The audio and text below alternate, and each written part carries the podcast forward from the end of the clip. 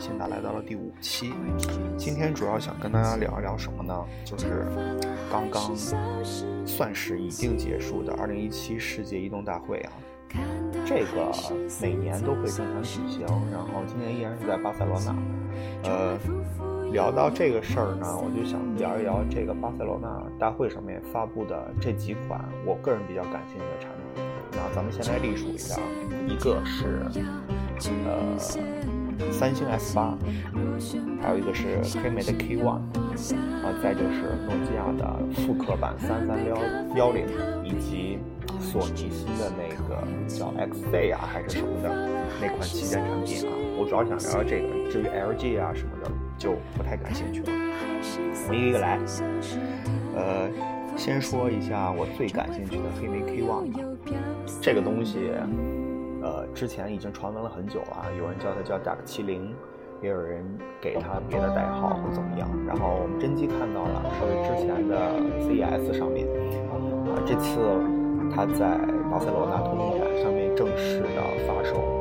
然后说四月份正式出货啊，然后售价居然高达五百四十九美刀的一款终端机，我也不知道是怎么想的。但是不能说没有亮点，它的亮点就是它依然搭配了黑莓引以为豪的全键盘，是一个直板手机啊，跟之前的那个 Preview 不一样啊。之前的那款产品是滑盖的，很多人在用的过程中就觉得，哎，虚拟键盘也挺好用的，就忘了把盖儿划开用这个实体键盘了。那这次的这个 K One 不一样啊，它默认就是一个直板手机加键盘，所以说你想在屏幕上用虚拟键盘操作，应该是一件比较麻烦的事儿。怎么说呢？骁龙六二五这块 CPU 是十四纳米工艺的啊，它会很省电，但是相对来说它是六系的，就导致了它的性能不会有那么强，而且万年不变的这个三 GB 的运行内存，我不知道是 Preview 的那个库存没用完还是怎么样啊？现在看来，三 G 真的是有一点点小，呃，屏幕大小跟尺寸什么的，我都觉得还挺好的，没关系。但是它的售价达到了五百四十九，也就是到国内的话，我估计得四千朝上了吧。第一批货，买还是会买。然后最近因为我换了工作，所以说邮件多了起来啊。我最近在用那个 Passport 二代，就是黑莓针对于邮件的这种处理方式。还是一个非常值得称道的一件事情，但是你说你不能因为卖情怀就把这个价格定得这么贵，配置这么低。我觉得四五千块钱出一款旗舰配置的直板全键盘手机，应该会有更多人买账啊。但不是我不知道为什么说它呃算是几年磨一剑，然后这么久出了一款这种不伦不类的中端机型，买还是会买，支持当然是要支持的，毕竟说不定就没有下一款了嘛，对吧？这是黑莓，然后还有一个特别让我尴尬的就是诺基亚的这个三三幺零，因为之前都说诺基亚复刻三三幺零，也说它要在巴塞罗那通讯展上面出它的诺基亚旗舰机，叫诺基亚九啊，当时又说什么骁龙八二幺、八三五都有可能这种，结果到了巴塞罗那展上面一看，它还是诺基亚六系打头。诺基亚现在应该是重返市场了以后比较谨慎啊，所以说只做中低端机型。而这个所谓的三三幺零复刻版呢，拿到手以后就觉得更搞笑了啊！四百多块钱，如果是合人民币的话，呃，这个东西就是一个升级摄像头版本的诺基亚 R 幺六 DS，它根本没有三三幺零原本的精髓，只是样子大概做成了三三幺零的样子啊，但是。就之前三三幺零上面比较习惯的操作方式，在这上面已经都见不到了，而且真的就是诺基亚低端手机换了一个比较圆润的外壳来做的这件事情，还是挺让人失望的啊！这款手机据说也是会国内京东独家上市，反正也不贵，而且是一个不支持四 G、没有 WiFi 的手机，就是。怎么说呢？你给老人家拿它用来打电话，人家都嫌这个手机旧，就是大概这么一个状态。然后一说是什么主打印度市场啊，但是印尼现在并没有说还在那么落后、那么 low 的一个用一个产品啊。所以说，我觉得这个手机放到那边以后也是一个挺尴尬的。那我为什么不买一个早一点旗舰？就是比如说诺基亚你的六三零零这种金属的，也很好用的机型，我现在却要买你这个新的配置还不如之前版本的那种手机，我也不是太懂诺基亚到底是什么意思，反正是一个特别尴尬的东西对我来说。然后再就是索尼新出的那款性能怪兽啊，当然应该是那个通讯展上面最强的一款配置了，配备了 4K 的屏幕，然后可以拍一千 FPS 每秒的摄像头，骁龙八三五。的处理器，这个手机我感觉可能正常使用下也就能待机三四小时，因为它的电池并不突出，但是它的性能过于强大。骁龙八三五是目前骁龙就是高通的旗舰型号啊，然后它在一款手机上面搭载了四 K 屏幕，我不知道这是噱头大于实际用处，还是说它对于四 K 跟亚马逊合作这个内容真的有什么可以亮眼的表现？我觉得手机屏幕。对我来说，幺零八零 P 已经够了。如果说那个上两 K 屏的话，是一个很细腻的事情啊。但是如果你现在要把它放到四 K 屏的话，我觉得完全没有必要的这件事情。这是一件出力不讨好的事情，就是你你把它配置放上去了以后，并没有什么可以值得让我去为它心动的这种感觉。然后。反观来说，一千 FPS 的这个摄像头还有点用处。就比如说，大家拍一些慢动作视频或怎么样的时候，这一千 FPS 的这种拍摄手法还是有用的。但是它还是一个噱头大于实际的这么一个点。你可能说，你分享出去的一些小视频啊什么的，第一时间人家会觉得很有趣，但是。其实慢动作视频在 iOS 上也好，在安卓上也好，有很多软件可以做到，你没必要在硬件上支持它，因为谁也不会把这个东西拍出来以后作为商用，对吧？你这种高的镜头素质所代表的，就是最大的一个问题，就是让你的手机，可能你拍出这一段视频，你的手机的这个视频体积非常非常的臃肿，这就导致了。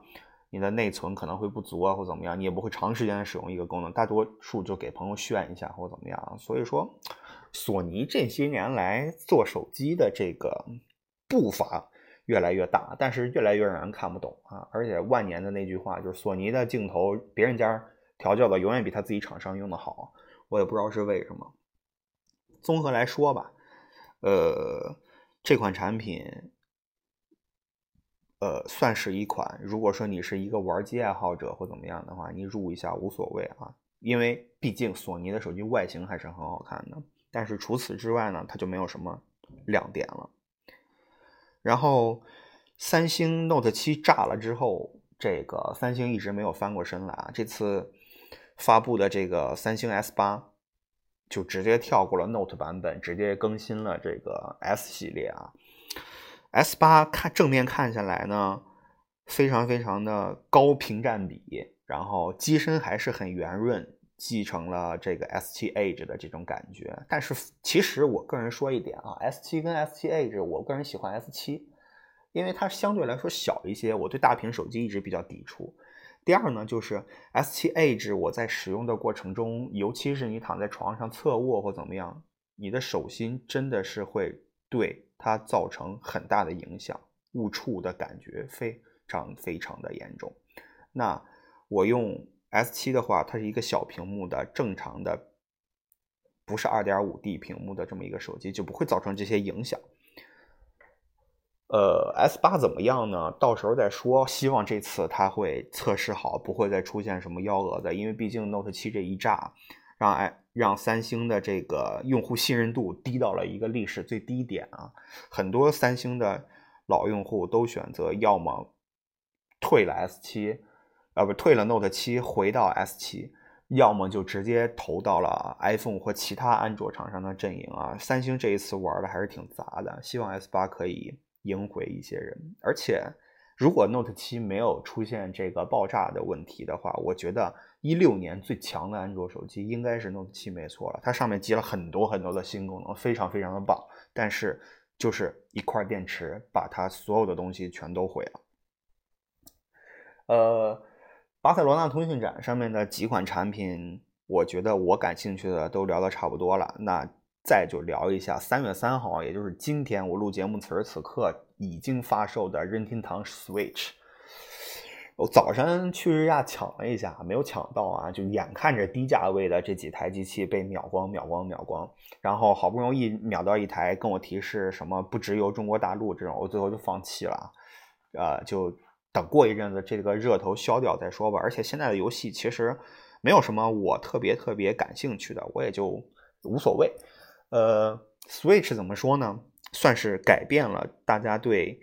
主机的一种看法吧。虽然说之前 PS 系列啊，从 PS 一到 PS 四一直有第三方厂商也好，他自己也好，在出那种便携式的屏幕，可以让你把这个 PS 拿到高铁上面玩，或者说你拎出门这种正常的游戏啊。但是相对来说，它还是一个主机。只是说有这些需求衍生出来的一些配件而已，但是 Switch 这一次主打的就是线下游戏，就是它的主机就是可以拿出来供你玩的，可以多人分享以及多人对战。我每人拿一个 Switch 也可以玩，咱们两个人共用一个屏幕，把手柄拆下来也可以玩啊。所以说，这是让游戏成为社交的一个比较好的方式啊。现在游戏社交最成功的产品，可能国内对于手游玩家来说，就王者荣耀嘛。很多很多人甚至说，就网吧五连坐变成了办公室五连黑这种状态啊！中午大家没事了就打一盘这种，这就是便携式移动游戏带出来的好处啊！但你看，3DS 也好，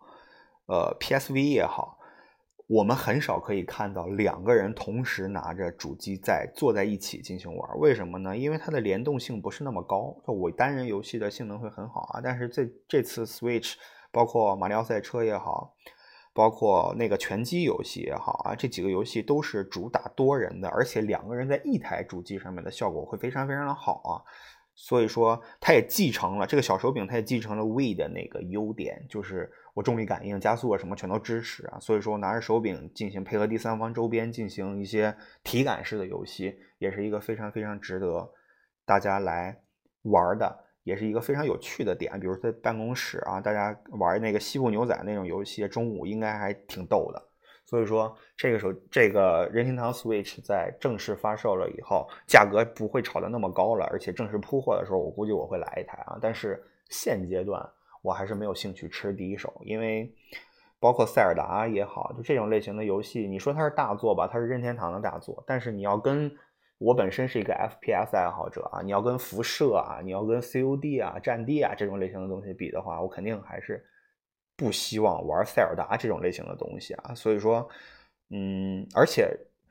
这次 Switch 首发虽然有香港，但是依然没有中文菜单这件事情啊。我虽然我觉得它之后更新会出中文，或者说出一繁体中文，因为首发这次有香港嘛，在包括之前 3DS 上宝可梦日月。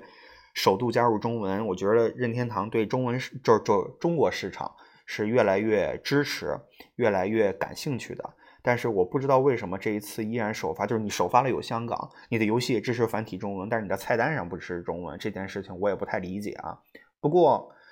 怎么说呢，这也就是一个固件更新的事儿，这是其一。还有就是任天堂好玩的游戏都不需要支持语言，如果这个语言。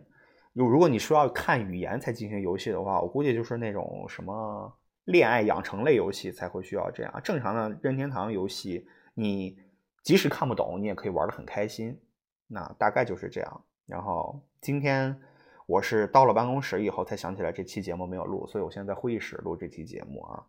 呃，想要说的就这么多。然后我过两天应该会跟朋友的一期节目。具体的来聊一聊这个巴塞罗那通讯展出现的这些事情啊，到时候也会在我的公众号上更新。如果大家现在没事的话，可以打开手机的微信，然后搜索公众号“一路到底”啊，路就是陆地的路，就可以关注到我的公众号。我以后的节目也会同新同步的更新到我的公众号上面。嗯，今天就这样，OK，谢谢大家。